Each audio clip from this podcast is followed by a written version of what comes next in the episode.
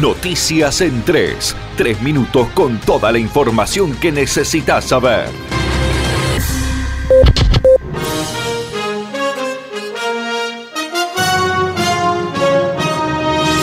ascienden a 3.648 los fallecidos y a 201.919 los contagiados desde el inicio de la pandemia en Argentina. Otras 52 personas murieron y 5.376 fueron diagnosticadas con coronavirus en las últimas 24 horas en el país, informó este domingo por la noche el Ministerio de Salud. En tanto, en Misiones se confirmó un nuevo caso. Ascienden ya a 50 los infectados en la Tierra Colorada. Se trata de una mujer de 55 años con nexo epidemiológico establecido. Se encuentra estable, aunque internada con neumonía. También se notificaron cuatro nuevos recuperados.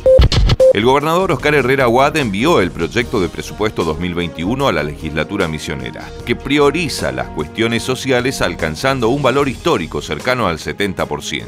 Adelantó Herrera que en este contexto el proyecto prioriza las cuestiones sociales que alcanzan un valor histórico que se acerca al 70% del presupuesto, porque promueve la inclusión social con la salud más fortalecida del país, la economía del conocimiento y la educación de vanguardia con la educación disruptiva, con la Escuela Secundaria de Innovación, la Escuela de Robótica y con el proyecto de Silicon Misiones.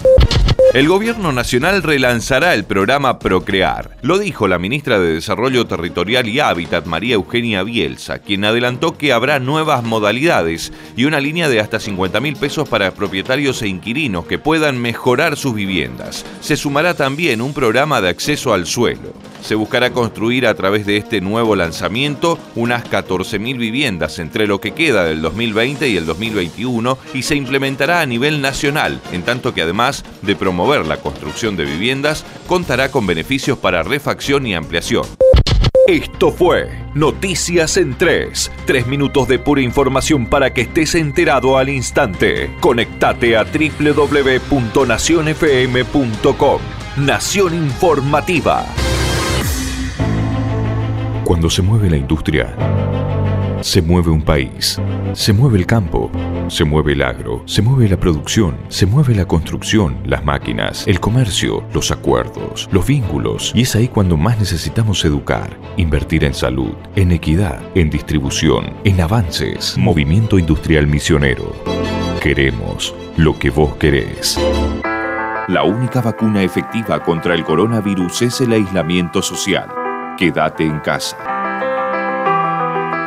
Protégete. Protege a tu familia. www.nacionfm.com